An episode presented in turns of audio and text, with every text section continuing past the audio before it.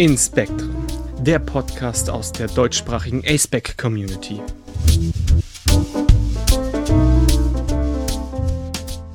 Willkommen zur neuesten Folge von Inspektren. Ich bin Gilman, ich bin asexuell, cis-männlich und benutze R-Pronomen. Und ich habe mir heute zwei ganz liebe Gäste eingeladen und auch noch einen guten Geist im Hintergrund, den ihr alle kennt. Aber ob wir von dem was hören, weiß ich noch nicht. Aber jetzt erstmal zu meinen beiden lieben Gästen. Stellt euch doch mal vor. Okay, hey, ich bin Lemon, äh, asexuell bzw. demisexuell, momentan ein bisschen am Zweifeln, welches Label besser passt.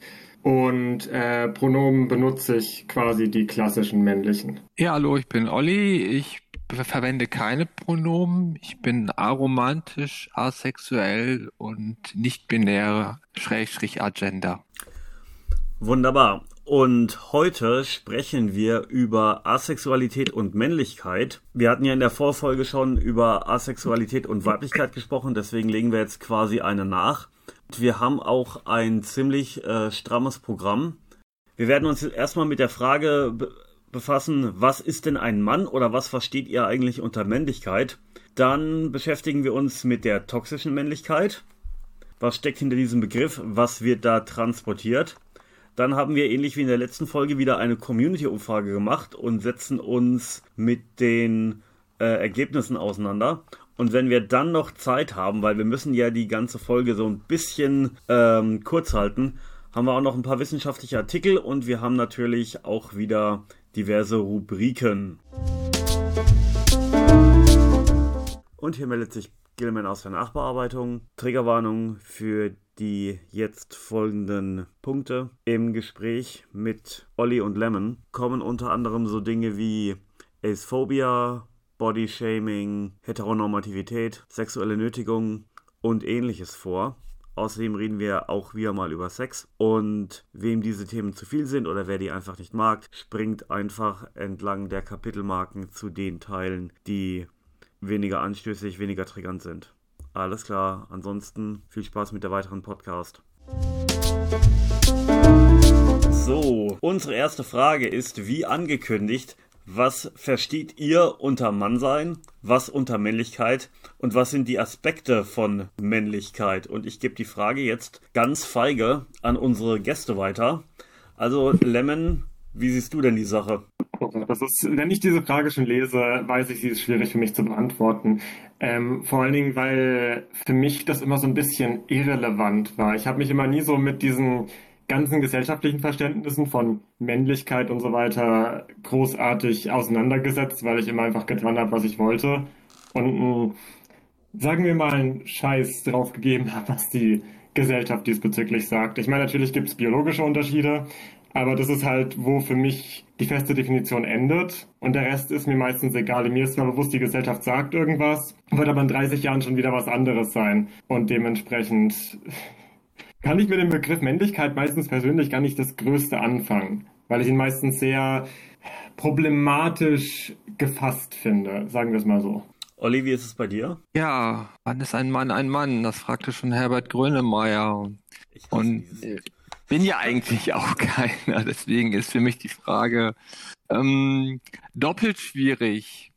Also ich ähm, habe immer den Eindruck, dass äh, wenn Männlichkeit betont wird, dass es dann immer schwierig wird. Vor allem, dass ich dann besonders mit äh, dem Fakt hadere, dass ich aufgrund meines Körperbaus halt männlich gelesen werde und von außen dann auch in diese Kategorie einsortiert werde. Aber an vielen Stellen ich mich mit den Stereotypen Zuschauern überhaupt nicht äh, identifizieren kann und auch an verschiedenen Stellen im Leben mich da immer fremd drin gefühlt habe ohne das damals aber schon ausdrücken zu können, weil mir viele Begrifflichkeiten gefehlt haben oder überhaupt das Konzept Nicht-Binarität völlig unbekannt war und ich dann mich quasi notgedrungen in diese Schublade einsortiert hat, aber ich habe gesagt, okay, das ist halt nur vom Körperschema her. Ja, also ich kann euch da beiden im einen und anderen Punkt zustimmen.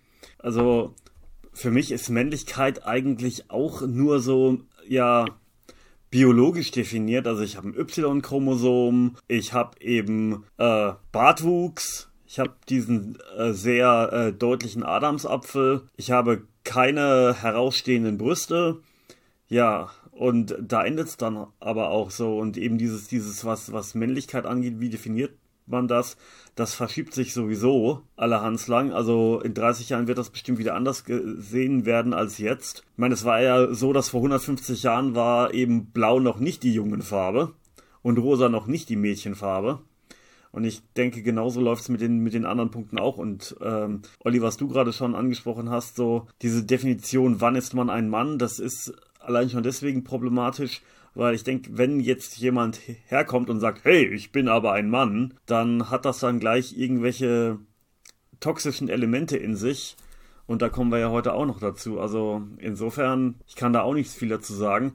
Ich habe mich mit der Frage vorher eigentlich auch nicht groß beschäftigt und es wurde von mir allerdings auch nie verlangt, mich irgendwie als Mann zu beweisen. Vielleicht hatte ich da Glück, vielleicht hatten, haben da andere, da könnt ihr uns vielleicht auch mal Feedback geben, liebe Zuhörer, Vielleicht haben da andere andere Erfahrungen gemacht, dass man eben irgendwelche, was weiß ich, Mutproben machen musste oder man musste eben erstmal an seinem 18. Geburtstag so und so viel Bier trinken, keine Ahnung, was es da alles für Schwachsinn gibt. Aber nee, das stand eigentlich in meinem ganzen Leben nie so im Vordergrund, dass man jetzt sagen musste, ja, ich bin ein Mann und ich beweise das durch XYZ. Insofern alles sehr wischiwaschi. So, liebe Zuhörer, und in der Hintergrunddiskussion ist jetzt noch eine weitere Frage aufgekommen, die wir euch nicht vorenthalten möchten, weil wir da gerade schon ganz lebhaft drüber diskutiert haben. Und zwar geht es um die Sache Kleidung oder Mode im Allgemeinen und Spielzeug. Und wir haben da alle gut was beizutragen. Und jetzt mache ich es mal andersrum. Olli, du hast uns gerade was erzählt wo dein Vater dir was gesagt hat, was du ganz anders gesehen hast. Ja, das äh, ist ein Erlebnis aus meiner Kindheit. Ich meine, ich wäre so fünf oder sechster Geburtstag. Da bekam ich halt eine Halskette geschenkt mit meinem Sternzeichen als Anhänger. Und das fand ich so cool und habe die dann getragen, so über dem Hemd, T-Shirt, sodass man die dann auch schön sehen kann. Und dann sagte mein Vater auf einmal, nee, nee, Jungs tragen sowas unter dem Hemd. Und ich habe gedacht, ja, Moment, dann sieht man die Kette doch gar nicht. Das ist doch der Sinn. Ich will doch, ist doch eine Kette, damit man sie sieht. Nee, das machen nur Frauen. Und habe gedacht, das ist ja doof. Warum? Ich will die aber drüber tragen. Und das äh, hat mich schon stark irritiert und das fand ich schon total doof. Und dann merkte ich schon, ja, ich werde auch wieder in so eine Schublade einsortiert, die, die mich unwohl fühlen lässt. Es war jetzt vielleicht eine banale Situation, aber das ist so der erste Moment oder einer der ersten Momente, ähm, der mir so einfällt, wo ich da auf dieses Gender-Konzept gestoßen bin, wie so gegen so eine Glaswand gelaufen bin. Ja, das ist ja auch voll der Schwachsinn, so von wegen Männer machen das so, Frauen machen das so und das bei einem Accessoire wie in einer Kette so. Unfug. Ja, vor allem mittlerweile tragen die Gangster-Rapper dicke Ketten drüber. Das ist sowieso, da merkt man, wie, wie, wie absurd das ist und sich Konzepte ändern. Aber ja, so war wohl damals ähm, der Standard. Ja, und das ist genau, weil, weil du gemeint hast, die, die Gangster-Rapper machen das jetzt so. Ich meine, das mit dem Schmuck verdeckt tragen ist sowieso so ein modernes europäisches Konzept. Das war auch nicht immer so. Ich meine, ich weiß nicht, ob das, ob das Karl der Große war, aber irgendeiner hat, also irgendein mitteleuropäischer, mittelalterlicher Herrscher hat seinen Hofstaat verboten, äh, bei der Jagd Schmuck zu tragen, weil sich da zu viele irgendwie im Unterholz verheddert haben. Also das war früher auch gang und gäbe, dass man sein Reichtum auch als Mann quasi durch irgendwelche Klunker am Hals und an den Fingern und so ähm, ausgedrückt äh, hat. Lemon, du hattest auch noch was. Ja, das Thema Kleidung kam sehr oft in meinem Leben bisher in Diskussionen auf, gerade in den letzten Jahren. Weil ich finde ich finde immer interessant, was Leute für Beispiele benutzen und dabei nicht realisieren, wie unlogisch sie sind. Wenn man jetzt zum Beispiel nimmt Röcke oder Kleider, die bei uns als weiblich gesehen werden, und dann schaut man sich traditionelle Kleidung in Afrika an, die einfach im Grunde wirklich Kleidern und Röcken entsprechen, aber von Männern getragen werden. Das erklärt, also das ist meiner Meinung nach schon ein mega gutes Beispiel dafür, dass diese gesamte Definition von zum Beispiel Kleidung, die männlich oder weiblich ist, komplett gesellschaftlich ist und überhaupt keinen natürlichen Grund hat, sonst wäre das ja nicht verschieden in verschiedenen Teilen der Welt, sonst würde sich das ja überall deckungsgleich widerspiegeln. Ganz genau. Auch so, dass ähm, zum Beispiel jetzt in Asien ganz andere Farben vorherrschen, die man jetzt äh, Männern und Frauen zuschreibt. Es gibt auch so dieses äh, so ein wunderbares Beispiel mit so einem äh, Kimono äh, aus aus Japan, der von einem Samurai getragen wurde und der irgendwie rosa ist mit, mit goldenen Kranichen drauf und so. Jetzt geh mal hin und sag dem Typ, der das trägt, dass er kein richtiger Mann ist. Mal gucken, was dann passiert. Ich meine, ich persönlich bin ja überzeugter Killträger. Und das finde ich jetzt auch insofern interessant, dass, obwohl ein Kilt ja eigentlich von der Form her ein Rock ist, das als sehr männliches Kleidungsstück ge gelesen wird. Und lange Haare sind ja auch mehr mit Frauen heutzutage verbunden. Bei den Wikingern war es früher so, dass die Männer, die, die frei und reich waren, lange Haare hatten. Und in der sehr männlichen Heavy Metal Szene tragen die Leute lange Haare. Also es ist total schwachsinnig und arbiträr und lasst die Leute einfach das machen, was ihnen am besten gefällt.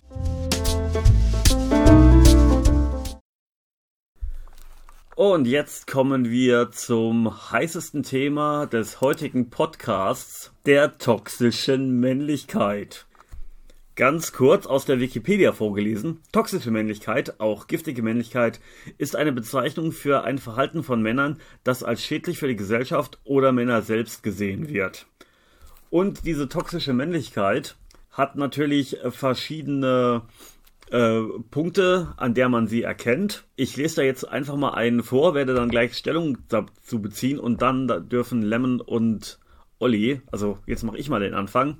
Männer dürfen keine Schwäche zeigen, sondern müssen hart sein. Ja, genau. Also da muss ich sagen, das ist sowas, was ich sehr häufig beobachte, vor allen Dingen bei ähm, so diversen Teenagern, aber auch als ich noch äh, jünger war, ich äh, bin ja leider schon etwas älter, dass ähm, es eine ganze Menge ähm, Jungs gab, mit denen man sich da unterhalten hat und die gesagt haben so vorhin, nein, ich weine nie und man kann nicht immer stark sein. Und in dem Moment, wo man keine Schwäche zeigen kann, das ist total stressig. Das macht die Leute kaputt. Wir diskutieren da bestimmt gleich noch drüber, aber Lemon, pick dir halt auch mal einen, Punkt raus oder vielleicht möchtest du dazu was sagen? Wenn ich mir diese Liste von Beispielen schon anschaue und ich sehe dieses ein echter Mann will immer Sex, kriege ich schon direkt Kopfschmerzen. Also natürlich hört man das unglaublich oft in der Gesellschaft, weil das Leute halt wirklich glauben, aber das ist halt so, so bescheuert von der reinen Logik her. Absolut. Also allein schon deswegen, ich meine, es gibt ich glaube, es gibt selbst für jetzt nicht asexuelle Momente, wo man keinen Sex haben möchte. Ich meine, ich bin 2014 den Marathon in Düsseldorf gerannt. Ja, da hast du hinterher keine Lust mehr zu gar nichts. Da möchtest du dann dich nur noch irgendwo hinsetzen und ähm, keine Ahnung. Also das geht. Nee. Wenn du dann sagst so von wegen, jetzt muss ich aber noch mal extra, das finde ich, das ist einfach nur krank. Ja, und vor allem wird dadurch gleichzeitig in der Gesellschaft auch immer wieder behauptet, dass Frauen wiederum weitaus weniger Libido hätten. Das finde ich halt auch immer so eine sehr komische Herangehensweise daran. Also es wird halt immer so getan, als wollen Männer 24-7 Sex und Frauen überhaupt nicht und nie. Und das ergibt einfach überhaupt keinen Sinn aus jeglicher Perspektive. Absolut. In meiner Beziehung war es spiegelbildlich. Da war es auch so ein Running Gag, wo ich dann immer sagte, ja, ich bin halt kein richtiger Mann. Damals noch so, so halb scherzhaft gemeint, aber es war doch mehr dahinter, als mir zu dem Zeitpunkt vielleicht offen bewusst war und meiner Partnerin auch. Okay. Das erinnert mich jetzt gerade an was.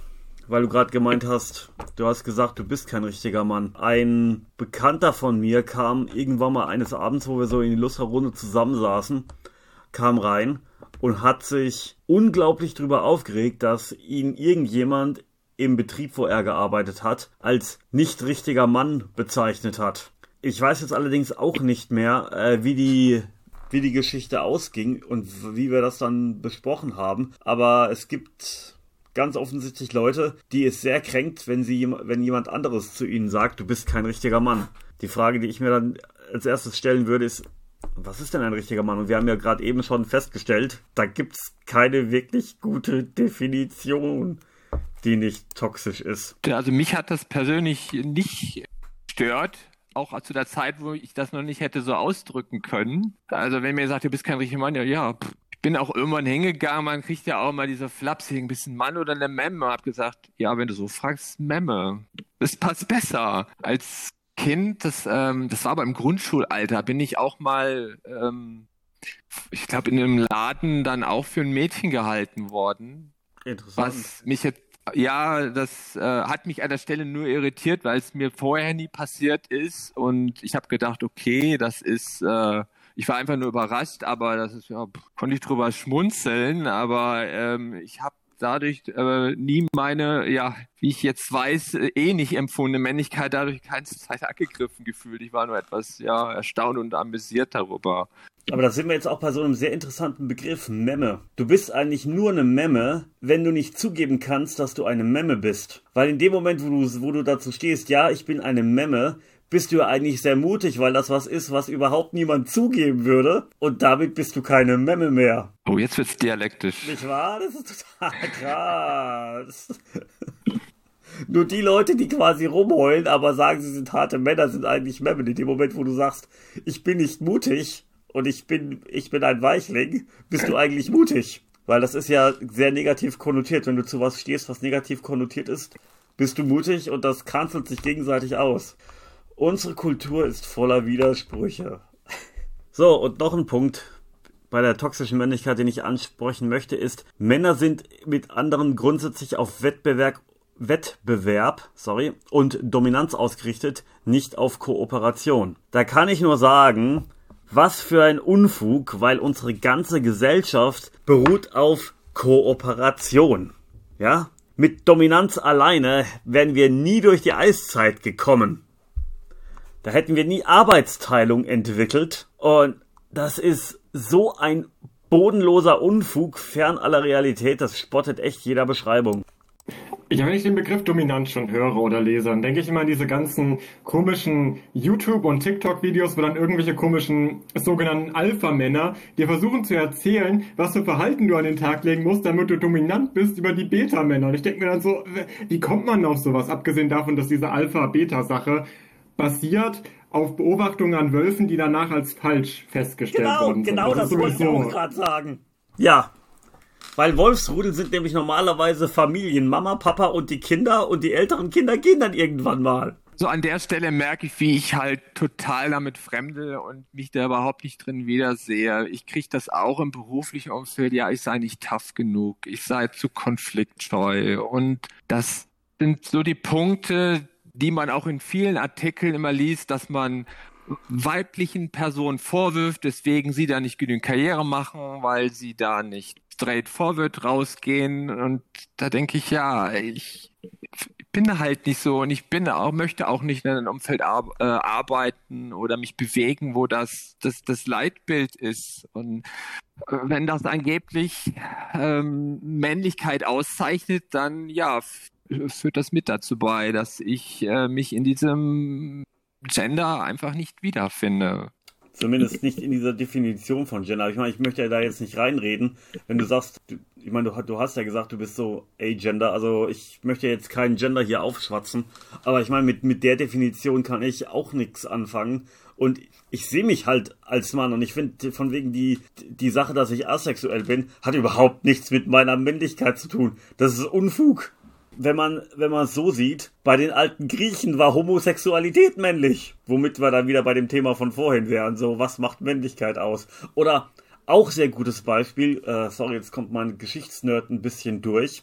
Die Spartaner, die ja dank 300 als das Ideal des Alpha-Männchens gelten, haben sich vor der Schlacht immer die Haare eingeölt, die schön zusammengebunden und sich einparfümiert. Aus Respekt vor dem Kampf und vor ihrem Gegner. Wenn ich immer so Auflistungen sehe von den vielen Attributen, die primär männlich gelesen werden, kann ich bei so vielen sagen, nee, nee, nee, nee, nee. Und das zieht sich so, so durch, ähm, da kriege ich einfach keinen Anschluss hin. Ja.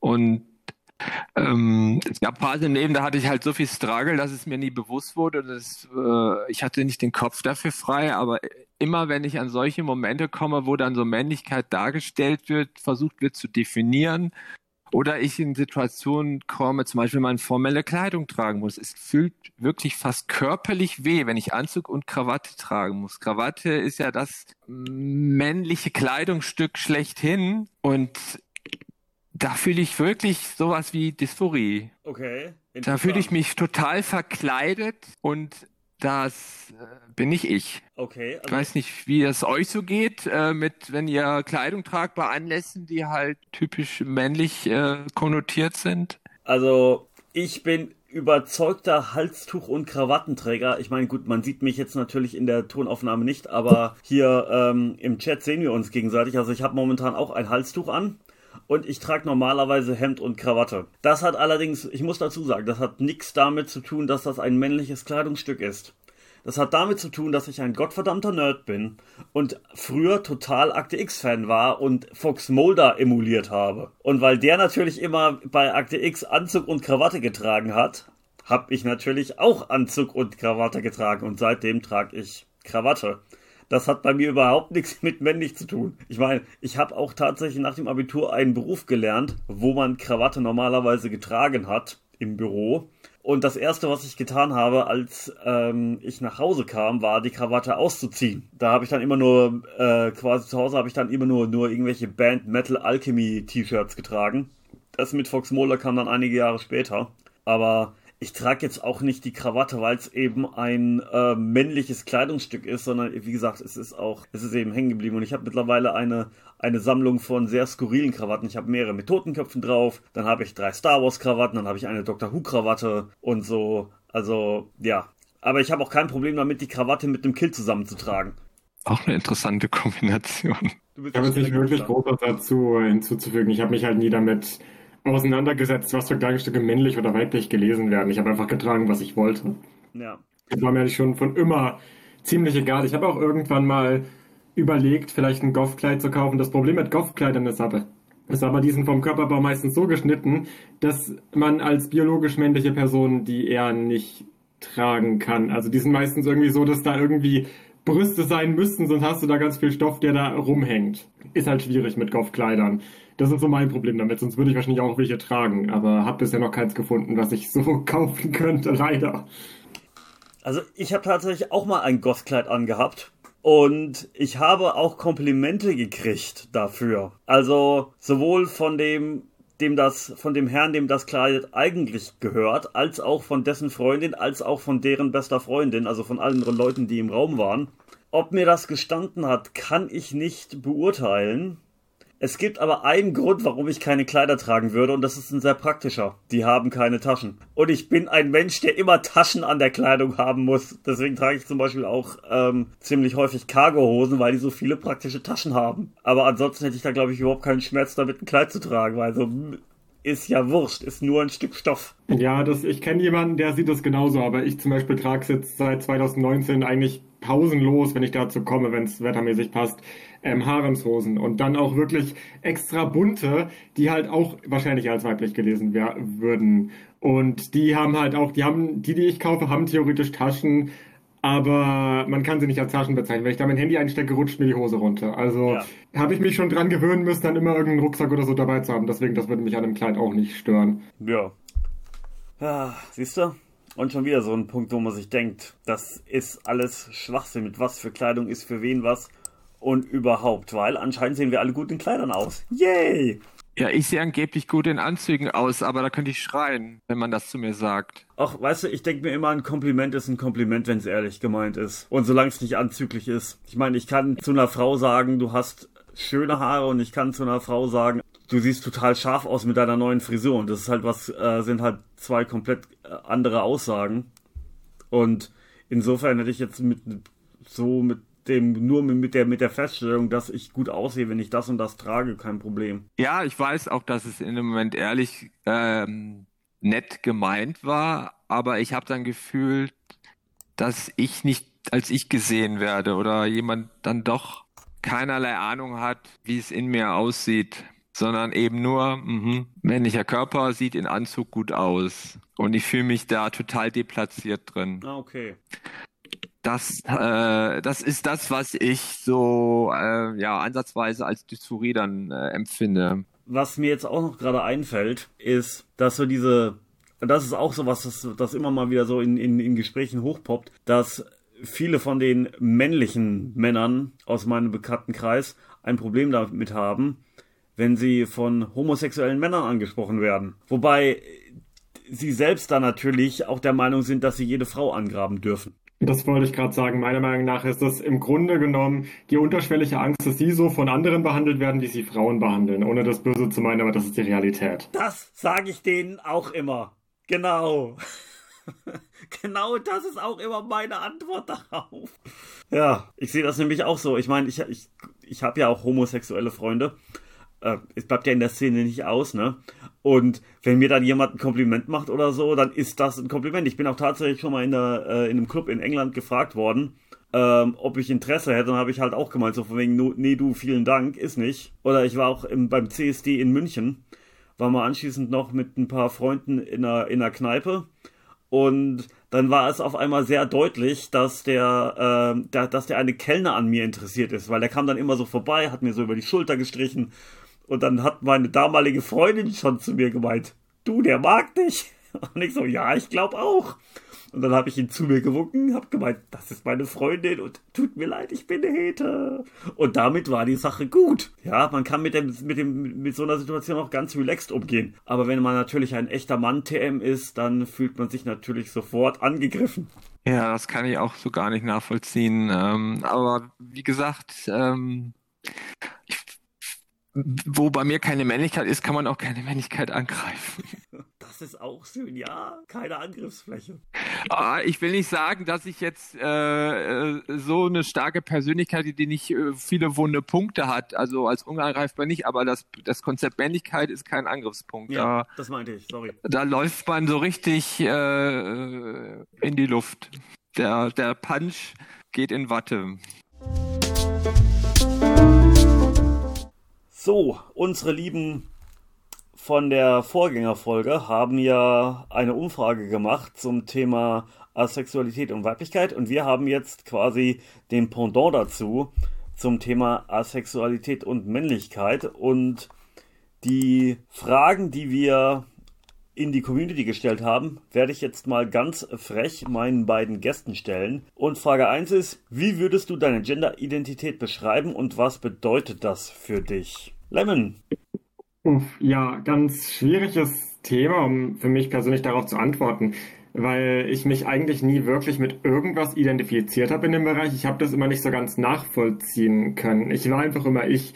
Deswegen, ich würde ich würde mich jetzt weder mit dem gesellschaftlich verstandenen Mann-Prinzip vom Gender her beschreiben, aber auch nicht als non-binary oder irgendwas dazwischen, weil für mich persönlich das irgendwie alles nicht zu. Ich weiß nicht, ich kann, ich kann damit persönlich wenig anfangen, ohne irgendwelchen anderen Leuten Labels ausreden zu wollen, aber ich persönlich kann einfach mit Labels in der Form gar nichts anfangen. Okay, Olli, wie ist es bei dir? Ja, ich identifiziere mich als äh, L-Gender. Ich kann mich weder mit als Mann äh, identifizieren. Ich fühle mich aber auch nicht äh, wirklich als Frau, sondern irgendwie so als gar nichts. Und da passte das Agenda-Label auch am besten, um das auszudrücken. Ähm, ja, mir wurde bei der Geburt halt männlich als Geschlecht zugeordnet und so werde ich auch gelesen und damit auch immer wieder konfrontiert. Ähm, aber identifizieren kann ich mich damit nicht. Aber ich lebe jetzt ja auch so, äh, so, eine Art Doppelrolle. Ne? Es gibt halt die innere Welt und das äußere Erscheinungsbild, äh, wie es von der Außenwelt interpretiert wird. Und das äh, matcht halt nicht. Okay. Also ich identifiziere mich eben als männlich, wobei das bei mir halt wirklich 100% biologisch definiert ist. Und das spielt in meiner, also da kann man jetzt drüber streiten, ob die Aussage so stehen kann, aber in meiner persönlichen Gedankenwelt spielt meine mein Geschlecht eigentlich keine Rolle. Klar, dadurch, dass ich eben mich als Mann sehe und männlich gelesen werde, hat das natürlich irgendwie Auswirkungen auf irgendwelche sozialen Interaktionen und so. Aber mein Gott, das ist jetzt halt so. Und ich habe mir da eigentlich auch selber noch keine großen Gedanken drüber gemacht. Finde, ist auch irgendwie unnötig, weil ich habe es halt ähnlich wie, wie Lemon so, diese, diese ganzen ge gesellschaftlichen äh, Dinge, die da hinten dran kommen, das hat mich eigentlich noch nie wirklich interessiert. Egal. Nächste Frage. Hat sich diese Identifikation im Laufe der Zeit verändert und wenn ja, wie? Und da kann ich gleich sagen, für mich nein. Olli? Ich habe immer so unterschwellig äh, gefühlt, ich passe da nicht so rein. Ich habe immer mit gehadert, ähm, als Junge angesehen zu werden und halt auch einen Körperbau entsprechend zu haben. Ich kann mich sogar an eine Anekdote aus der Kindergartenzeit erinnern, wo ich sogar abgestritten habe, entsprechendes Genital zu besitzen. Ähm, keine Ahnung, warum mir gerade die Szene in Erinnerung blieb, sonst kann ich mich nicht da an so viel erinnern. Ähm, und habe aufgrund dessen mich aber trotzdem halt, ja, es ist halt so, mein Körper ist halt so, also gehöre ich zwangsläufig in diese Schublade und gut.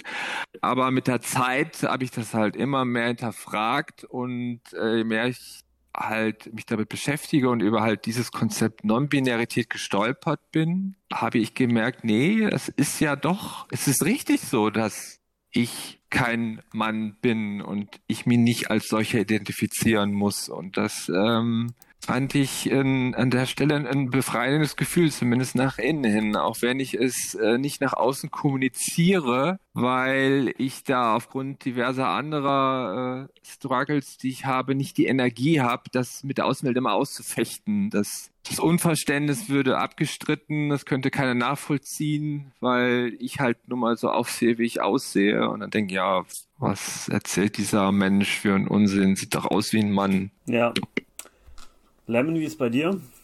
Ja, ich weiß nicht. Also als ich relativ jung war, war das halt bei uns in der Gegend zumindest kein wirkliches Thema. Deswegen kam der Begriff Gender für mich halt relativ spät, würde ich behaupten. Und ich habe mich auch zeitweise als Agender bezeichnet, aber das war eher bei mir, ich habe es immer als, als mehr oder weniger politisch bezeichnet, weil ich halt den Begriff benutzt habe, um gegen das Gender-Konzept ein bisschen zu rebellieren. Aber ich habe mich nie richtig damit identifiziert, falls es Sinn macht. Also ich finde, da ist ein Unterschied zwischen. Und ich habe mich halt nie gefühlt, als wäre ich das Label, sondern als benutze ich das wirklich nur, um zu sagen, euer Konzept ist scheiße. Aber deswegen habe ich dann aufgehört, den Begriff zu benutzen, weil ich, es war, hat halt irgendwann keinen Sinn mehr gemacht, weil ich mich nie mit irgendwas so richtig identifiziert habe in dem Sinne. Mhm. Okay, ich lese gerade noch ein paar Antworten zu den beiden Fragen aus der Community vor. Also wie würdest du deine Gender-Identität beschreiben und was bedeutet sie für dich? Und da haben wir auch ein paar Antworten, die auch tatsächlich abdecken, was ihr beide schon gesagt habt. Zum Beispiel, ich bin AMAP, identifiziere mich aber nun als A-Gender, also nicht binär. Mit dem Konzept Männlichkeit habe ich schon immer mal mehr, mal weniger stark gehadert. Ich werde weiterhin männlich gelesen und lebe daher zurzeit in einer Art Doppelrolle. Okay, dann haben wir jemanden, der sich als äh, Demi Boy, Envy, Transfluid ähm, identifiziert und das für diese Person ähm, Freiheit bedeutet. Ist natürlich auch cool, wenn man da sich so, wenn man sich fluid auf dem ganzen Spektrum bewegen kann. Und eine andere interessante Antwort ist noch, nicht-binär trans genau definiert mit Microlabels. Und Microlabels ist sowas, wo ich persönlich relativ wenig mit anfangen kann. Da denke ich mir immer, man kann es auch tot definieren, aber das ist nur meine persönliche Einstellung. Demi Boy und Maverick, manchmal Fluid Flux, manchmal Bigender. Eher metaphorisch definiert. Jugendhaft und wenn es pink und blau gibt, dann bin ich gelb. Die beiden Aspekte in Vermischung mal mehr, mal weniger, manchmal gleichzeitig. Okay, die Antwort ist jetzt noch ein bisschen länger, aber das reicht jetzt mal bis hierhin. Und äh, zur Frage, hat sich diese Identifikation im Laufe der Zeit verändert und wenn ja, wie? Haben wir eine ganze Menge Leute, die gesagt haben, nein. Dann haben sich wieder ein paar auf dem Spektrum hin und her bewegt und eine Person sagt, ich wollte eigentlich nie wirklich ein Junge sein, aber als Mädchen habe ich mich auch nie gefühlt. Da ich leider erst sehr spät in meinem Leben von nicht-binären Gender-Identitäten erfahren habe, arrangiere ich mich, arrangierte ich mich lange Zeit notgedrungen mit der männlichen Schublade, da es auch aufgrund meiner Äußerlichkeiten das weniger Falsche war. Ja, das ist auch wieder sowas. I feel you, würde ich dieser Person sagen. Genau. Also, I feel you jetzt nicht, weil dieses, diese Problematik hatte ich nicht, aber dafür haben wir jetzt hier auch äh, unsere Podcast, um es eben bekannter zu machen, dass es sowas wie genderfluid, non-binär und so weiter überhaupt gibt. Das heißt, für all die, die sich eben nicht fühlen, als würden sie ganz genau da und dahin passen, wir sind für euch da und ihr seid nicht alleine. Kommen wir zur nächsten Frage. Prägt oder beeinflusst deine Gender-Identität deine Verortung auf dem A-Spec und wenn ja, wie? Ganz ehrlich, ich wüsste nicht, in welchem Kontext das so sein sollte. Also nein. Okay, sehe ich übrigens ähnlich. Also bei mir war es so, dass ich die asexuelle Identität Sexualität für mich als erstes, also das innere Coming Out bei Asexualität hatte ich, ähm, bevor ich dann auch das non-binäre innere Coming Out hatte.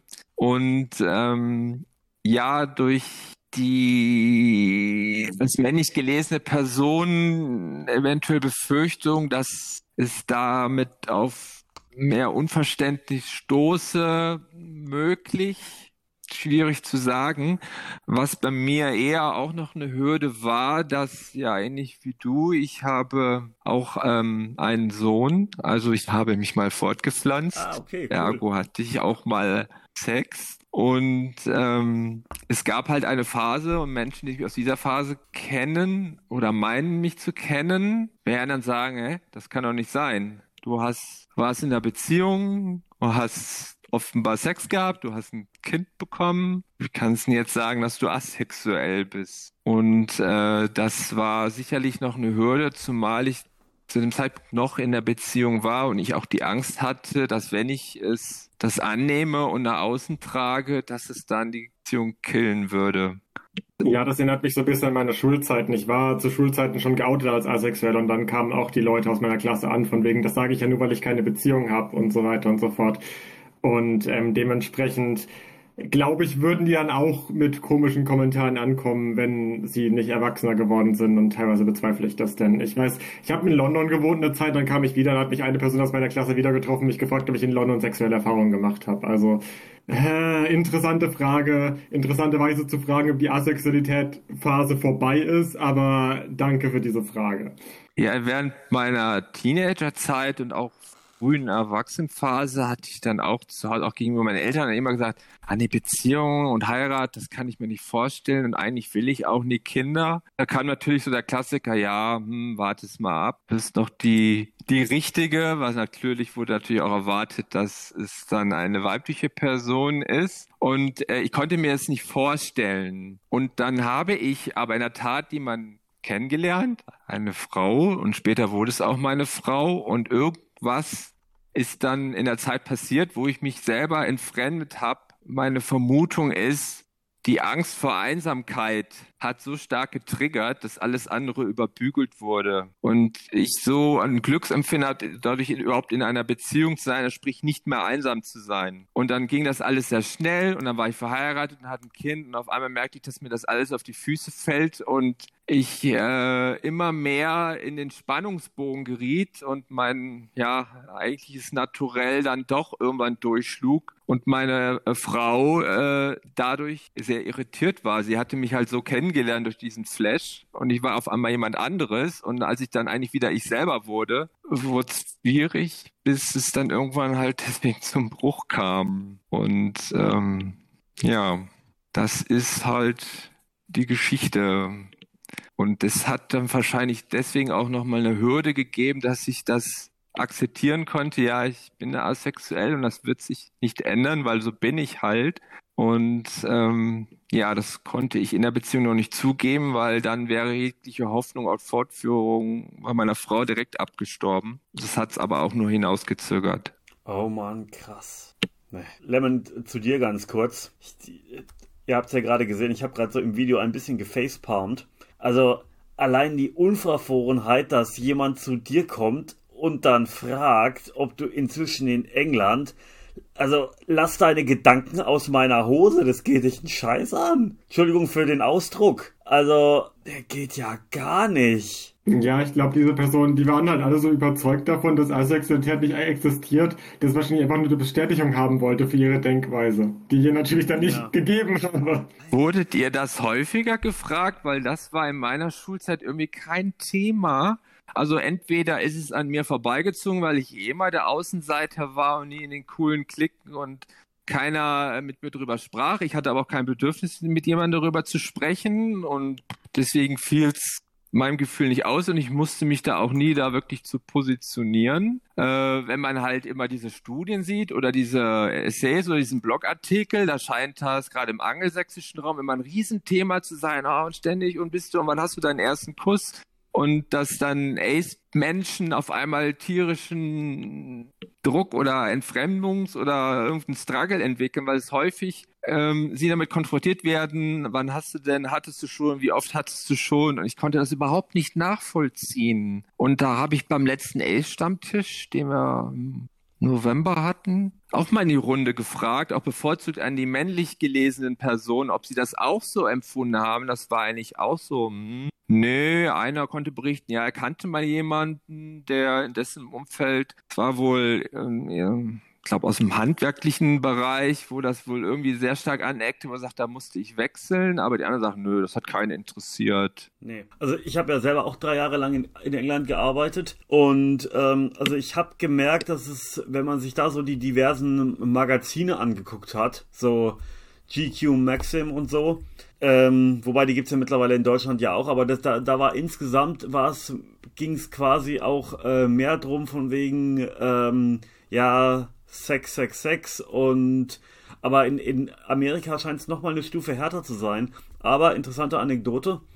Ähm, in dieser Firma waren wir dann, also es waren ähm, 80% Jungs, die dort gearbeitet haben. War halt auch ein nerdiges Thema. Dann waren wir dann abends eben so zusammengesessen und hatten es dann halt äh, über Beziehungen und so und ich weiß nicht mehr, wie wir drauf gekommen sind. Auf jeden Fall äh, haben, hat dann, sind wir dann irgendwie zu Sex gekommen und dann hat einer tatsächlich gemeint, äh, da kann ich nicht mitreden. Ich war eigentlich noch in keiner Beziehung, ich war auch noch nie verliebt, also und dann meinte der Nächste, du, das muss dir jetzt nicht peinlich sein, ich hatte auch noch keine. Und dann ging das dann so rum, und dann waren nur noch zwei übrig, von denen, sagen wir mal, es waren zwölf Leute. Ich bin mir nicht mehr sicher. Es ist lange her. Da waren nur noch zwei, zwei von den zwölf Leuten übrig, die schon Erfahrungen gehabt haben. Jetzt weiß ich natürlich nicht, ob es bei den anderen dann daran lag, dass es eben alles Nerds waren oder dass da auch tatsächlich viele verkappte Asexuelle drunter waren. Auf jeden Fall. Und ich muss dazu sagen, aber das, das habe ich ähm, bei der letzten Podcast, die ich moderiert habe, glaube ich, schon erwähnt. Ich war tatsächlich einer von denen, die ähm, von den beiden, die Sex gehabt haben, weil ich habe halt die Erfahrung gemacht, du lernst Mädels kennen, du hast einen ausländischen Akzent, die finden dich total scharf. Dass ich dann die Erfahrungen relativ langweilig fand, die ich da gesammelt habe, das steht auf einem anderen Blatt, aber das war das einzige Mal, dass ich mich erinnert habe, dass ich mich erinnern kann, dass, dass wir tatsächlich, dass tatsächlich so über Sex geredet wurde und aber dann war auch nicht so eine so, so eine Competition, so von wegen, ich hatte schon häufiger Sex als du. Nee, gar nicht.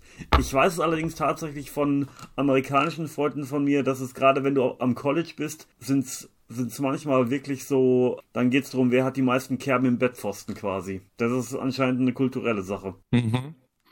Ja, die eine Studie, die ich da äh, gefunden hatte, die war, glaube ich, aus Kanada und ähm, da habe ich dann auch gefragt, ist das eine kulturelle Sache oder liegt es wirklich, war ich in so einer Bubble oder ich bin irgendwie unbewusst an allem so vorbeigetänzelt, bin immer alles auf Abstand, ich bin ja auch eher so ein Typ Mensch, beobachte Sachen erstmal will auch nie so im Mittelpunkt stehen und es ist deswegen an mir vorbeigezogen. Deswegen äh, wäre es mal interessant zu wissen, ob das anderen auch so geht.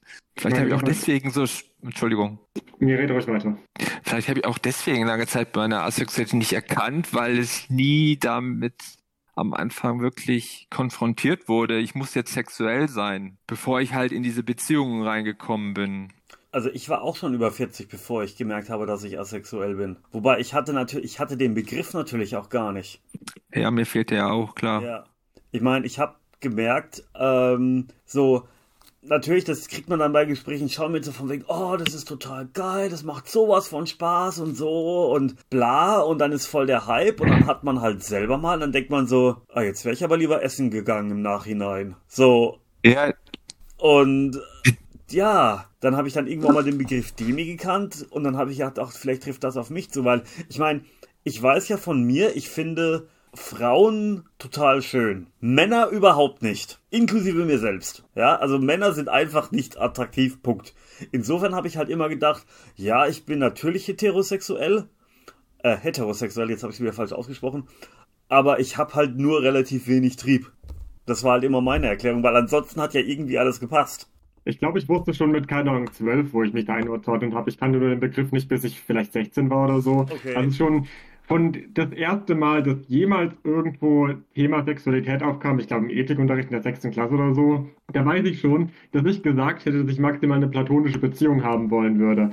Also ich wusste schon, wo ich mich einordnen würde. Nur der Begriff, der wurde mir erst mit 15 oder 16 irgendwann von irgendwem mal mitgeteilt.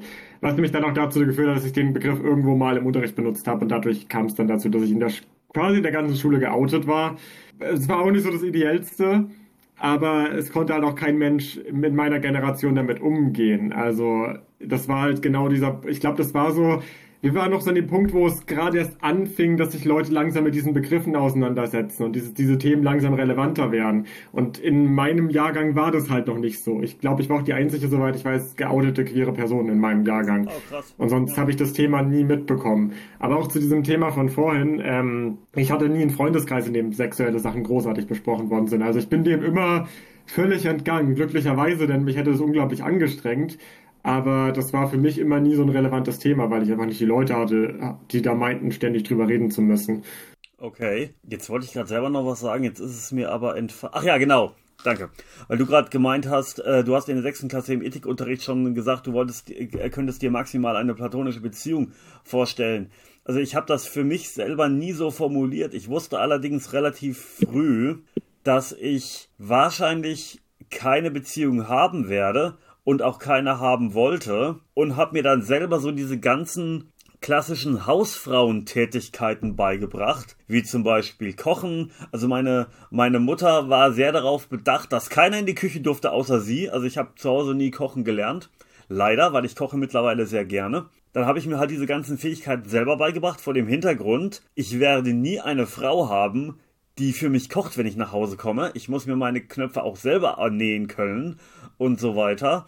Ich muss wissen, wie man eine Spülmaschine und eine Waschmaschine bedient. Nicht, dass das allzu kompliziert wäre, aber weil ich halt immer schon im Kopf hatte, ich werde später mal alleine leben. Aber dass ich das, ich habe das allerdings nie mit, mit Asexualität oder sonst was in Verbindung gebracht. Ich habe halt immer gedacht, das ist jetzt halt das, was, wie ich mir mein Leben vorstelle. Ich hatte halt nicht die Begrifflichkeiten, aber ich habe mich halt anders arrangiert. Ich meine, da sind wir wieder so ein bisschen beim Gesellschaftlichen, weil prinzipiell gesehen sollte jeder Mensch diese Tätigkeiten machen können, egal ob er in einer Beziehung ist oder nicht und egal ob das, was das Geschlecht ist.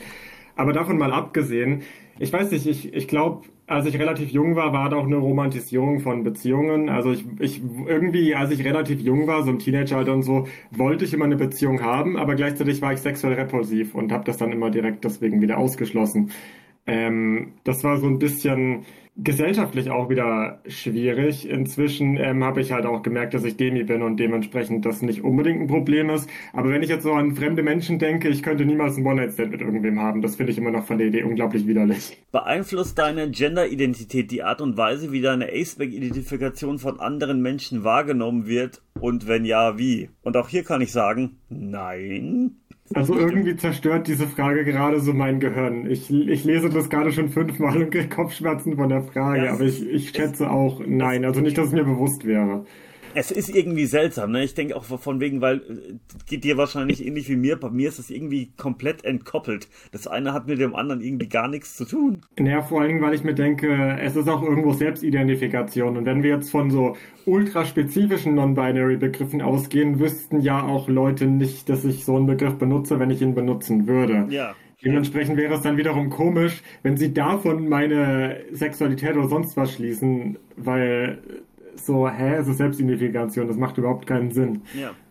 Also ich habe jetzt auch nicht die Ambition, es jedem auch auf die Nase zu binden, dass ich asexuell bin. In den meisten Kontexten spielt es keine Rolle und warum soll ich darüber reden? Und wenn die Leute es nicht wissen, dann kann es sie auch nicht beeinflussen, wie sie mein, mein Gender wahrnehmen. Ich meine, sie sehen es eh falsch, war mein Gender, egal ob ich jetzt asexuell bin oder nicht. Ähm, aber das wissen sie ja nicht, weil sie sehen halt immer nur die Fassade. Also deswegen ja. ähm, denke ich mal, beeinflusst es nicht, weil ich es halt nicht kommuniziere. Und in den Kreisen, wo ich es kommuniziert habe, habe ich eigentlich nicht äh, das Feedback bekommen, dass es überhaupt eine Rolle spielt oder überhaupt über jemanden interessiert. Ähm, deswegen würde ich sagen, nee, es hat bisher äh, keinen Einfluss gehabt. Ich wüsste es aber auch nicht, wie es wäre, wenn ich es wirklich offen und breit und jedem erzähle und es in den Kreisen, die da mit solchen Themen überhaupt bisher noch nicht in Berührung kamen, es dann doch zu ähm, ja, Irritationen oder Abwehrreflexen kommt. Ja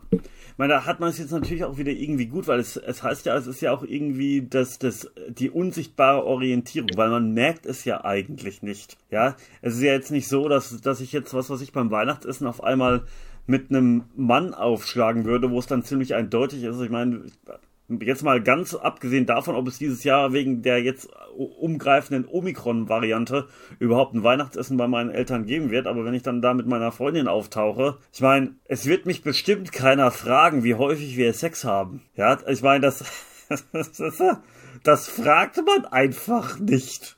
Und äh, in, insofern ist, ist alles in Ordnung. Ähm, ich meine, es wäre sowieso alles in Ordnung, weil ich habe eine glückliche Beziehung und alle sind damit zufrieden und damit ist gut. Lass die Leute so glücklich sein, wie, wie, sie, wie sie möchten, solange sie da keinem anderen mit wehtun. Ähm, ja, also das ist alles die, die Fragen. Ich hatte das Glück, seitdem ich Single bin, wurde ich auch jetzt nicht darauf angesprochen, ah, jetzt hast du ja mit anderen Worten alle Freiheiten und läuft da was. Das ist zum Glück nicht passiert. Und auf der anderen Seite, ja, ich habe ja jetzt auch die perfekte Legende. Ich war in meiner Partnerschaft, ich habe ein Kind, ja. habe meine Pflicht getan. Das, genau das habe ich übrigens auch mir schon gedacht, so. Weil ich, ich hatte mir dann halt, also nach dem Ende meiner Partnerschaft habe ich mir gedacht, so von wegen so, ach, jetzt bist du eigentlich wieder genau an dem Punkt, wo du vor 20 Jahren auch schon mal warst. Ja, genau. Und ähm, jetzt kann es ja eigentlich fröhlich weitergehen, weil du hast ja jetzt deine Pflicht getan. Wenn dich jemand fragt, sag, kannst du sagen, ich hatte mal eine lange Partnerschaft, ich habe jetzt ein Kind, ich kümmere mich jetzt erstmal drum, dass mein Sprössling einen guten Start hat und so. Ja, mein gut. Das hat sich jetzt halt zwar mal wieder anders ergeben, aber mein Gott, ne, es ist alles so, oder beziehungsweise ich sage ja eh immer mein Cthulhu. Ähm, ja, das ist jetzt halt so. Und es fragt keiner. Es hat übrigens vorher auch keiner gefragt. Ich glaube, das ist dann auch so was, ich, möglicherweise hat man es dann als Mann einfacher, wenn man mal in einer Beziehung war und sich fortgepflanzt hat und so, dass man dann auch quasi in Ruhe gelassen wird. So, weil es, man hat ja bewiesen, dass man es kann. So. Und damit ist gut. Ihr könnt das jetzt nicht sehen, liebe Zuhörer, aber ähm, ich weiß jetzt nicht, äh, Lemon, hast du gerade genießt oder war das ein unterdrückter Lacher? Das war ein unterdrücktes Lachen. Beziehungsweise nicht mal unterdrückt, aber mein Mikro ist halt aus. Von daher ja. hört man es nicht. Ja, aber es ist, es ist halt bizarr und lustig irgendwie, ne? So, was alles geht, weil, weil die, weil die, ähm, na, weil die Gesellschaft so, so, so total seltsame Vorstellungen hat. Und wenn man es dann mal irgendwie hinterfragt und drüber diskutiert, stellt man fest, es ist alles irgendwie voll der Schwachsinn. aber jeder spielt mit. Ich muss mich an eine von diesen Outing-Stories erinnern, an die ich in diesen Studien gelesen habe, die auf, darauf basierten. Es waren qualitative Interviews mit ähm, ja, äh, männlichen äh, Menschen, die sich halt eben als asexuell äh, identifizieren und auch geoutet haben. Und eine Person, ich glaube, das war ein Beispiel aus Italien, hat berichtet, als ähm, diese Person sich ihrem 80-jährigen Vater geoutet hat, dass dieser gesagt hätte, ich glaube so im, im O-Ton, du Pussy, wenn du wegen schwul wärst, dann würdest du ja wenigstens etwas machen, aber du machst ja gar nichts. Und so, so krasse Sachen, da frage ich eher, aus welcher Welt stammt das? Weil ich kann das aus eigener Erfahrung zum Glück nicht nachvollziehen, dass man ständig gefragt wird, und hattest du Sex? Und wenn du keinen Sex hast, dann ist das super schlimm oder wird oder du bist krank. Ähm, ähm, ich will das jetzt nicht in Abrede stellen, dass es die Menschen gibt, die es erleben und wenn die davon berichten, dass es auch so passiert ist. Ich bin dann halt dadurch sehr erstaunt, wenn ich davon lese und diesen Studien klingt das immer so krass. Und das kann ich mit meinem persönlichen Erleben nicht in Deckung bringen. Deswegen weiß ich nicht, ob auch wäre auch eine Frage vielleicht an, an die Zuhörenden, ob sie es in den Kommentaren stellen, ob sie da entsprechende Erfahrungen gemacht haben und das so bestätigen können mit diesen, äh, ja, entweder Unverständnis, Ablehnung, Ausgrenzungserfahrungen, wie es teilweise in den Studien berichtet wird, oder ob sie es auch eher so erlebt haben, ja, eigentlich hat es keinen interessiert und wenn man nicht drüber reden wollte, war es auch gut. Also ich habe es einem guten Freund erzählt, mhm. dass ich asexuell bin und der hat freundschaftlich drüber gelacht und hat gemeint, ach komm, du bist gerade frisch getrennt, du hast bloß gerade momentan keinen Trieb. Das war aber auch nicht irgendwie herabwürdigend oder so, das war mehr so Schulterklopf und es wird alles wieder gut. Ja, gut gemeint, aber irgendwie doch ins Tor geschossen. Ja, ne? ja, nee, ist gut gemeint ist nicht gleich gut gemacht, ne? Aber ja, es ja. ist zumindest nicht so krass, wie es jetzt dem aus diesem Italiener da passiert ist. Ja, das ist eher so in Richtung, ja, nicht so ganz ernst genommen, in Abrede gestellt, ja, das ist nur eine Phase ja. oder ja, gerade ist es jetzt eine Vorübergangsphase.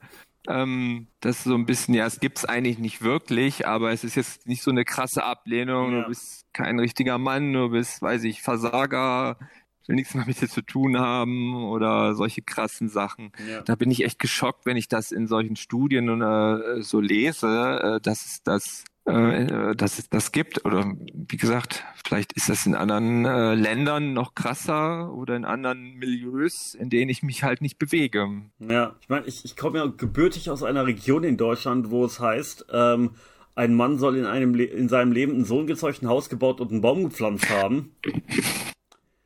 Ja, die Story kenne ich auch. Da kann ich zwar sagen, check, da kann ich quasi sagen, check, check, check, gut, das Haus habe ich nicht selber gebaut, aber mein Gott, was soll's, ne? Und es ist auch bloß Egal, auf jeden Fall, die Checkliste ist erfüllt. Möglicherweise liegt es dann daran, dass bei mir keiner mehr fragt, weil der Mann hat sozusagen alles getan, was der Mann tun soll. Ja, das erinnert mich an meine Oma damals. Das war eigentlich die einzige Person, die wirklich mal äh, zwei, dreimal nachgehakt hat, wann hätte ich denn mal eine Freundin und auch immer die Anekdote gerne erzählte, dass in dem Landstrich, wenn man mit 30 als Mann nicht verheiratet ist, muss man die Rathaustreppe fegen, bis eine idealerweise Jungfrau kommt, um ihn mit einem Kuss zu erlösen. Und da hätte ich innerlich von Gott ja ja Solches, solche Traditionen höre, da habe ich gesagt, nee, da möchte ich nicht leben. Nee, nee, nee, wirklich nicht. Das ich glaube tatsächlich, die einzige anstrengende Person in dem Bereich in meinem Leben ist meine Mutter, die halt regelmäßig fragt, wann ich denn eine Freundin habe und wenn dann keine Antwort drauf kommt, kommt dann wieder, bist du eigentlich schwul?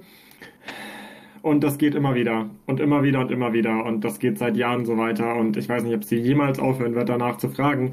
Denn ich habe mir geschworen, mit meinen Eltern, solange ich finanziell von ihnen abhängig bin, nicht über Sexualität zu reden.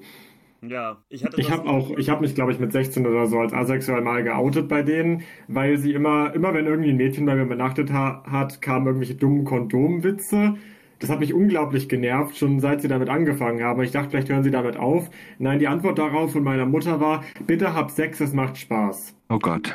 Also, ja, eben, dann haben mir die Worte gefehlt. Danach oh. habe ich das Thema nie wieder angesprochen. Das Lustigste ist, man sieht es zwar natürlich in, in dem Podcast nicht wirklich, aber über mir ist eine Ace-Flagge. Diese Ace-Flagge hm. habe ich seit ich ähm, zur Uni gezogen bin. Und ich musste irgendwann umziehen. Da haben wir den ganzen Kram ähm, hier rüber, ähm, hier rübergebracht. Und ich glaube, da hat mich meine Mutter das erste Mal gefragt, was das für eine Flagge ist. Und meine Antwort darauf war, ich finde die Farben einfach schön. Aus irgendeinem Grund war das eine passende Antwort. Und dann vor ein paar Monaten war mein Vater nochmal hier, weil ich irgendwie das Zeug heimschicken wollte. Meine Eltern wohnen ziemlich weit von hier, deswegen sehen sie meine Wohnung nie. Und dann hat er die Flagge wieder gesehen, die er eigentlich schon kennen müsste, hat mich gefragt, was das für eine Flagge ist. Meine Antwort darauf war, die war doch letztes Mal schon hier. Das war anscheinend auch eine Antwort darauf. Denn dann kam keine Rückfrage. Also ich weiß, ich weiß bis heute nicht, ob sie vergessen haben, ob sie leugnen oder ob sie verdrängen, dass ich mich als asexuell geoutet habe. Und ich weiß auch bis heute nicht, ob sie wissen, was diese Flagge bedeutet oder nicht, ob meine Mutter nachgegoogelt hat oder so und deswegen dann nicht mehr gefragt hat. Weil das keinen Sinn macht, weil beide diese Antworten waren keine Antwort auf die Frage. Das ist inzwischen sogar in meinem Freundeskreis ein Running Gag, weil diese beiden Antworten überhaupt keinen Sinn ergeben. Großartig. Ähm. Ja, meine, die Reaktion meiner Mutter war, als ich dann mit 25 war ich, oder schon 26, ich weiß es nicht mehr genau, als ich dann sagte, ja, ich habe jetzt doch mal eine Freundin, war ihre erste Reaktion, ja, wir hatten die Hoffnung schon aufgegeben. ja, danke, Mama. Ich habe übrigens genau dasselbe gehabt wie du, Olli. Mich hat meine Oma auch gefragt, wann hast du denn mal eine Freundin? Wobei das, glaube ich, mit 14 schon losging bei mir. Das Seltsame war dann, als ich dann mal so eine wie eine Klassenkameradin von mir immer gesagt hat, so eine Rumfliegbeziehung hatte. Also jemanden quasi, wo du auf Partys mit rumknutst, aber äh, sonst quasi nicht viel ist. Und die dann mal zu Hause hatte, kurz, war das Kommentar von meiner Mutter, die ist aber dünn. Die ist mir zu dünn, such dir eine andere. So. Oh, das ist auf vielen Ebenen schwierig. Das ist ja schon Bodyshaming. Ja, ich meine, das waren die späten. Nee, das, nein, halt, Moment, das waren sogar die frühen 90er. Okay. Ja, fair enough, aber es ist natürlich immer sehr interessant, wenn Eltern darüber entscheiden, mit wem die Kinder zusammen sein sollen, vor allem basierend auf Äußerlichkeiten. Ja. So, ja, das hat sie eigentlich gar nicht zu interessieren, ja. meiner Meinung nach. Genau. Ich finde genau. sowieso, dass Eltern generell nicht zu interessieren hat, was die Kinder für eine Sexualität haben. Ja, absolut. Also nicht in, zu interessieren in dem Sinne von wegen, sie haben da kein Mitspracherecht. Ich habe auch ganz bewusst nie meinen Sohn, also mein Sohn ist jetzt 20 und ich habe ihn nie gefragt und ich werde ihn nie fragen, ob er schon eine Freundin hatte oder ob er da kein Interesse hat. Er wird es mir sagen, wenn er es meint, äh, dass es was zu sagen gäbe, aber wird mir nie in den Sinn kommen, ihn da drauf anzusprechen oder ob er schon sexuelle Erfahrungen hatte oder wann es denn da mal so weit wäre. Das fände ich total übergriffig. Geht mir ähnlich. Es interessiert mich nicht, solange er äh, mein Sohn damit glücklich ist. Und das ist er dann hoffentlich. Oh Mann, oh Mann, oh Mann. So, und natürlich haben wir jetzt, nachdem wir uns hier jetzt etwas äh, verquasselt haben, noch ein paar Antworten aus der Community auch zu dieser Frage. Und zwar sind die Antworten auch wieder ganz ähnlich. Also wir haben einmal wieder so ein klares Nein. Dann haben wir, was ich sehr schön finde, ein LOL Nein. Warum sollte es? Also es haben übrigens ziemlich viele mit einem Nein geantwortet. Und dann ist wieder hier so, das ist so ähnlich wie das, was du gerade gesagt hast, Lemon. Das ist eine verdammt schwere Frage für mich, da obwohl meine Agenda-Identität als auch meine ROAs sein lange vage blieb oder in einem Unterbewusstsein gärte, eventuell hat meine von außen aufgedrückte Männlichkeit mein inneres Coming Out etwas verzögert. Eine äh, andere Person hat auf die Frage verantwortet, ähm, verstehe die Frage nicht ganz. Zu einem Zeitpunkt in meiner Transition dachte ich, dass Asexual für mich vielleicht nur eine Übergangsorientierung war, die stark von meiner Dysphorie geprägt ist und dass ich eigentlich eher schwul bin. Aber inzwischen denke ich, dass ich mich zwar irgendwie anders zu Männern als zu Frauen oder anderen Personen hingezogen fühle, aber auch Männern gegenüber keine sexuelle romantische Anziehung verspüre. Deswegen habe ich das Ace und Aro-Label nun für mich behalten. Das fand ich interessant, diesen Aspekt, dass es erst äh, als, als Übergangsphänomen wahrgenommen wurde, aber äh, hinterher hat es schon, nee, das passt. Das ist äh, genau richtig. Finde ich immer sehr schön zu lesen, wenn Menschen sich, äh, sich da gefunden haben. Ja, das auf jeden Fall. Es ist wirklich schön, wenn, wenn man eben so die ganze Zeit irgendwie so rumdriftet und nicht weiß, wo man hingehört und dann auf einmal sieht so von wegen, ach ja, das. Das ist cool. So, kommen wir zur nächsten Frage der Umfrage. Beeinflusst deine Gender-Identität die Art und Weise, wie deine A-Spec-Identifikation von anderen Menschen wahrgenommen wird? Und wenn ja, wie? Da kann ich wieder ganz deutlich von mir sagen, nein, gar nicht. Gut, ich sehe mich natürlich auch irgendwie als cis-männlich. Wie geht euch beiden das? Ich würde das auch direkt sagen, nein. Vor allen Dingen, weil ich mit Menschen im Normalfall jetzt nicht aktiv drüber rede, dass ich mich mit Genderbegriffen nicht identifiziere. Das ist halt meistens so aktiv jetzt nicht unbedingt der ja genau. tiefste Berührungspunkt. Wenn dann kritisieren wir das System an sich, aber ich sage nie, oh, ich identifiziere mich by the way auch nicht damit, sondern ja. Das, also die Selbstidentifikation ist in dieser Diskussion an sich meistens gar nicht das wichtige Thema. Also bezüglich meiner Nicht-Binarität bin ich noch zurückhaltender, sie äh, zu kommunizieren, als bezüglich meiner Asexualität. Deswegen äh, gilt eigentlich im Prinzip, was ich vorhin gesagt habe. Die meisten wissen es einfach nicht und deswegen kann es auch deren Wahrnehmung nicht beeinflussen. Sie meinen halt zu wissen, was sie sehen, was sie sehen. Ähm, und es ist halt falsch, wie es falsch ist, aber was sie nicht wissen, kann sie nicht beeinflussen. Ja. Ich meine, in der Beziehung finde ich jetzt diese Antwort ganz interessant aus der Community. Das weiß ich ehrlich gesagt nicht. Ich bin bisher nur in queer-affinen Kreisen geoutet. Im Alltag bin ich also Stealth. Bisher hatte ich aber nicht den Eindruck, dass meine Gender-Identität hierauf einen Einfluss hat. Zumindest wurde mir nichts dahingegen offen kommuniziert. Das ist jetzt natürlich auch was, ich meine, das ist natürlich, diese ganze Aceback-Identifikation ist jetzt tatsächlich natürlich was, was man in nicht queer-affinen Kreisen, sagen wir mal, nicht diskutiert oder lieber mal nicht diskutiert, weil es eben total falsch wahrgenommen wird. Ähm, vor allem, weil es auch so wahnsinnig kraft- und energieraubend ist, das dann immer zu erklären und ähm, wer es dann nicht erlebt, kann es dann doch nicht nachvollziehen. Also mir persönlich fehlt dann auch die Kraft und es, es, besteht in den meisten Fällen ja auch keine Notwendigkeit, weil es für diese Art von Beziehung, ob es jetzt im Arbeitsumfeld ist, auch total nicht hingehört oder völlig von Belang ist, äh, wie ich mich jetzt so eine sexuelle oder Gender-Identität jetzt im Detail aussieht, äh, wenn ich mit jemandem nur eine rein funktionale Beziehung habe. Jetzt auch so, wenn man gleich die Anschlussfrage bringt, beeinflusst umgekehrt deine Aceback-Identität die Art und Weise, wie, deine Gen wie dein Gender von anderen Menschen wahrgenommen wird und wenn ja, wie? Ich meine, da kann ich wieder ganz eindeutig sagen, nein. Weil ich werde ja gar nicht irgendwie als queer wahrgenommen. Ja, ich, für mich wäre die Antwort auch, auch gleich. Ja, ich meine, der, der einzige Kontext, den ich mir jetzt vorstellen könnte, wäre wieder, wenn wir bei diesen Leuten sind, die glauben, dass irgendwie, ich weiß nicht, super hohe Libido männlich sein ausmacht. Und ich glaube, das wäre der einzige Kontext, in dem ich ja darauf antworten könnte, aber ich kenne solche Menschen nicht. Deswegen ist es jetzt nicht was, was in meinem Umfeld jemals passieren würde. Und hier meldet sich nochmal Gilman aus der Nachbearbeitung. Wir sprechen gleich ein wenig in zwei, drei Nebensätzen quasi über Incels. Uns ist natürlich klar, dass das Incel-Thema wesentlich komplexer ist als das, was wir jetzt hier besprechen werden. Aber Incels sind nicht Thema der Folge. Deswegen kommen die jetzt eben nur am Rand vor. Wir wollen die auch nicht kleinreden oder sonst irgendwas. Wir wissen, es ist ein wichtiges und ernstes und manchmal auch sehr gefährliches Problem und Phänomen. Aber es kam jetzt halt nur im Gespräch hoch und es ist nicht das Hauptthema. Weil du gerade ansprichst, äh, Libido männlich, jetzt müssen wir natürlich wieder etwas zurückspringen, ganz auf den Anfang von wegen der toxischen Maskulinität und so. Aber das wollte ich vorhin noch sagen, wenn man sich diese ganzen ähm, Leute anguckt aus dem Umfeld der ähm, Incels, die behaupten von sich ja auch alle so äh, Alpha-Männchen mit krass hoher Libido, Libido und so zu sein. Ähm, oder viele davon. Da habe ich mal so ein Video geguckt von einem, der ist der hat von sich behauptet, er wäre hypermaskulin, aber er würde nicht so wahrgenommen werden. Und der, der hatte dann allerdings auch so, so, so diesen typischen, ähm, wie heißt, Hipster-Bart und alles. Also man konnte gar nicht, den gar nicht anders wahrnehmen als männlich quasi, auf den ersten Blick zumindest. Also den hatte man eindeutig männlich gelesen. Aber der hat dann von sich behauptet, er wird eben nicht von Frauen als hypermaskulin wahrgenommen. Und jetzt stehen wir hier als quasi äh, nicht so hypermaskuline Männer und denken, das ist doch irgendwie überhaupt nicht so wirklich wichtig, wie man. Als Nicht-Männer. Ja, beziehungsweise, ja.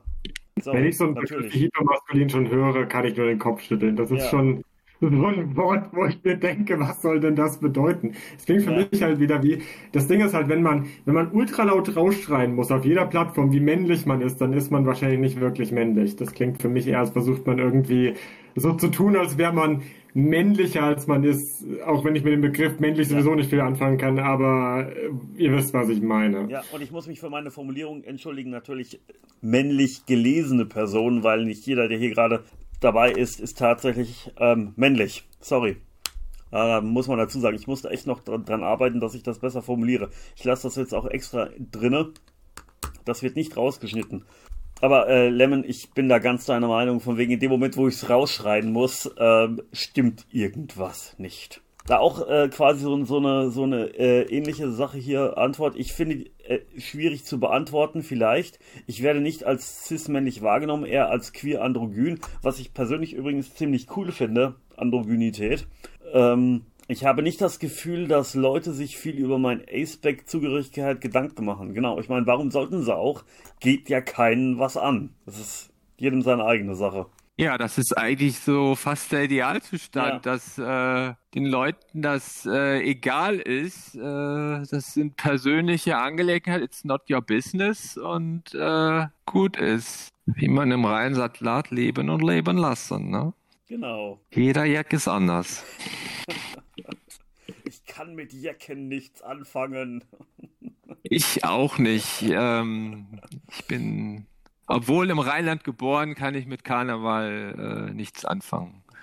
Ja. Was ist das Gute daran? Was möchtest du anderen zu diesem Thema noch mitgeben? Da möchte ich gleich mit einer Antwort aus der Community anfangen, weil das ist, entspricht nämlich zufälligerweise dem, was ich selber mal hier ähm, zu Thema Asexualität und Sex in der Podcast-Folge gesagt habe. Asexualität nimmt in manchen Situationen echt den Stress raus. Das ist einfach so weil man nicht durch seine Hormone irgendwie abgelenkt wird oder so. Der ganze Zeitaufwand, um sich Datingprofile anzulegen und äh, am Wochenende immer auf die Piste zu gehen, um Meinst du das damit, dass du die Zeit dann schöner verbringen kannst, oder?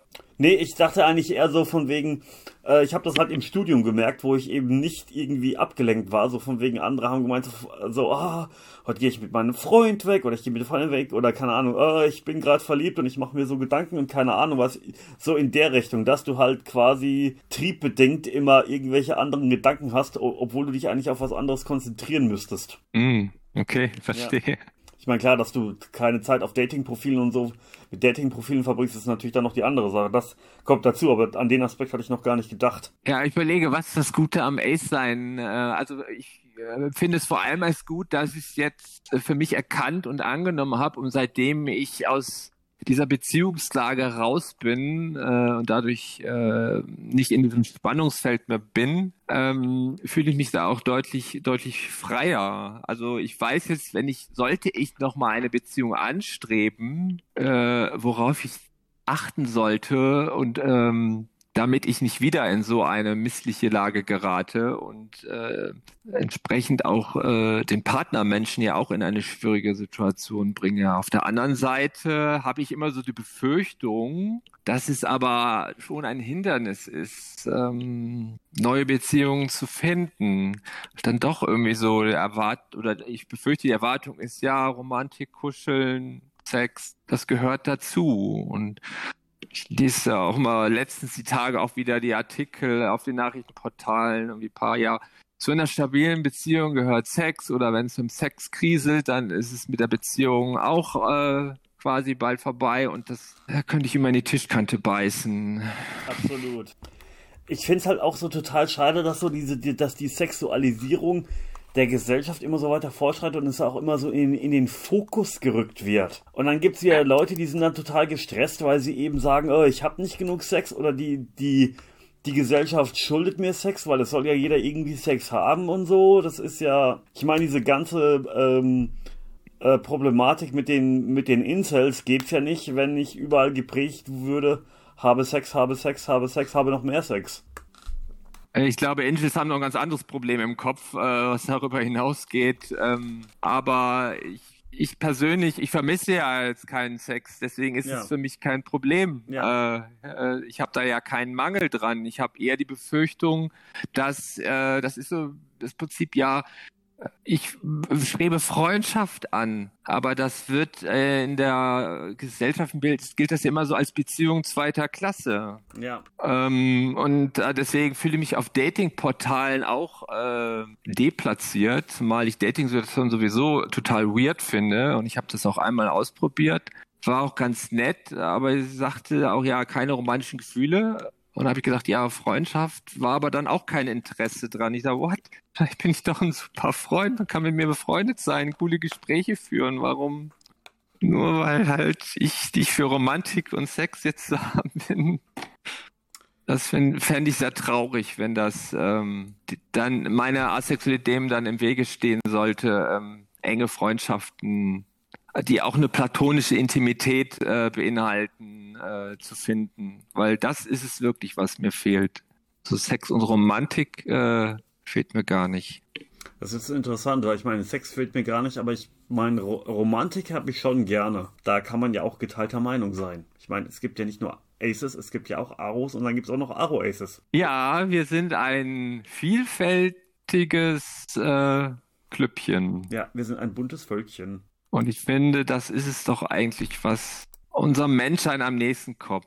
Keine starren Kategorien, sehr viele Facetten und deswegen braucht es auch viele Begriffe, auch wenn manche von außen das als sehr verwirrend oder keine Ahnung, seltsam finden. Warum brauchst du viele Begriffe? Ja, weil wir halt so verschieden sind und also, so individuell und